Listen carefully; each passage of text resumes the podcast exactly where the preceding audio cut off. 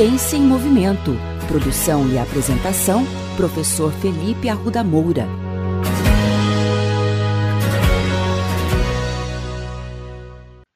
No episódio de hoje, nós vamos falar do ciclismo, uma modalidade muito praticada aqui no Brasil. Quem nunca sonhou comprar uma bicicleta, sair pedalando por aí e ao mesmo tempo praticar um exercício físico, não é mesmo?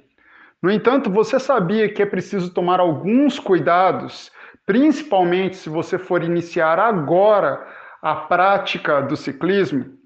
Qual bicicleta comprar? quais ajustes são necessários para ser feito na bicicleta, o chamado bike fit, são pontos determinantes para uma prática segura.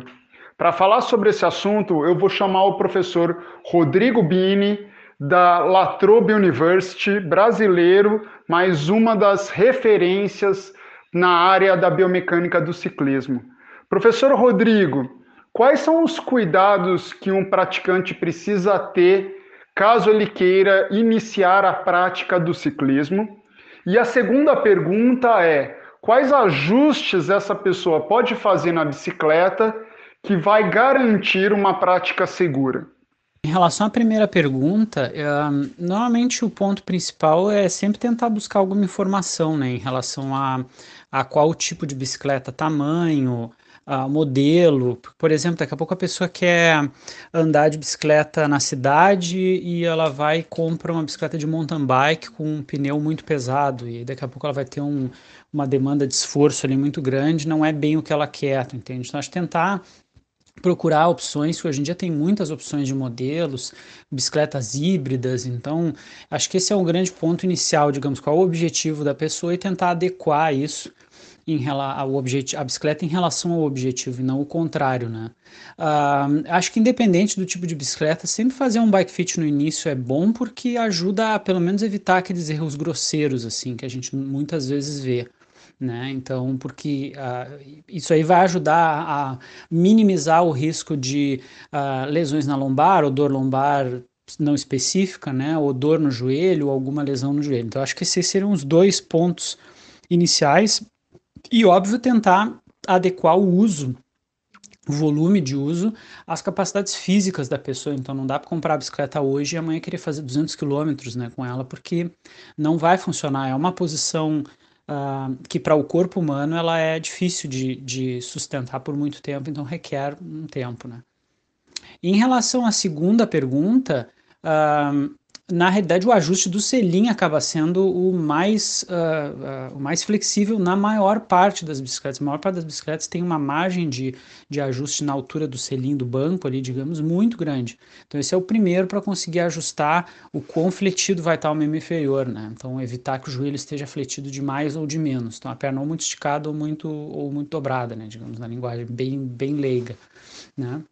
E o segundo seria tentar adequar o alcance com ao guidão, né? Então, quão longe o selim está do guidão para que o indivíduo não se sinta que ele está curvado demais à frente. Se ele estiver curvado demais à frente, ele vai sentir que ele vai ter ou pressão demais nas mãos, ou ele vai sentir dor na cervical, ou que, que é o mais comum, ele vai sentir que ele está tendo que sustentar uma carga na lombar muito grande. Né? E aí é que começa aspectos relacionados com a dor lombar. Normalmente o que a gente observa é que o indivíduo tenta ajustar a posição, um erro comum, né? Tenta ajustar a posição do tronco baixando o selim. Então baixa o selim, flexiona um monte o joelho e aí acerta o tronco. Mas aí prejudica o joelho.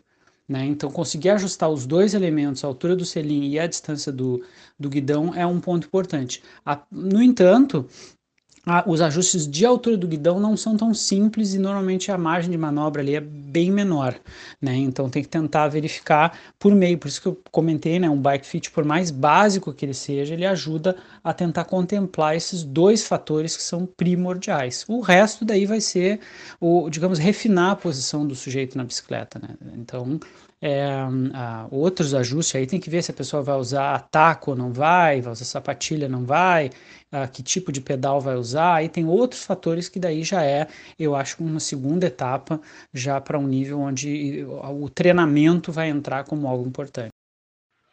Com as palavras do professor Rodrigo, reforçamos um discurso que há tempos a gente vem falando nessa coluna.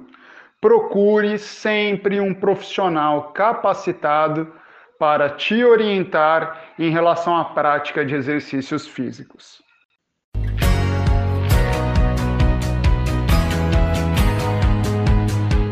Ciência em Movimento.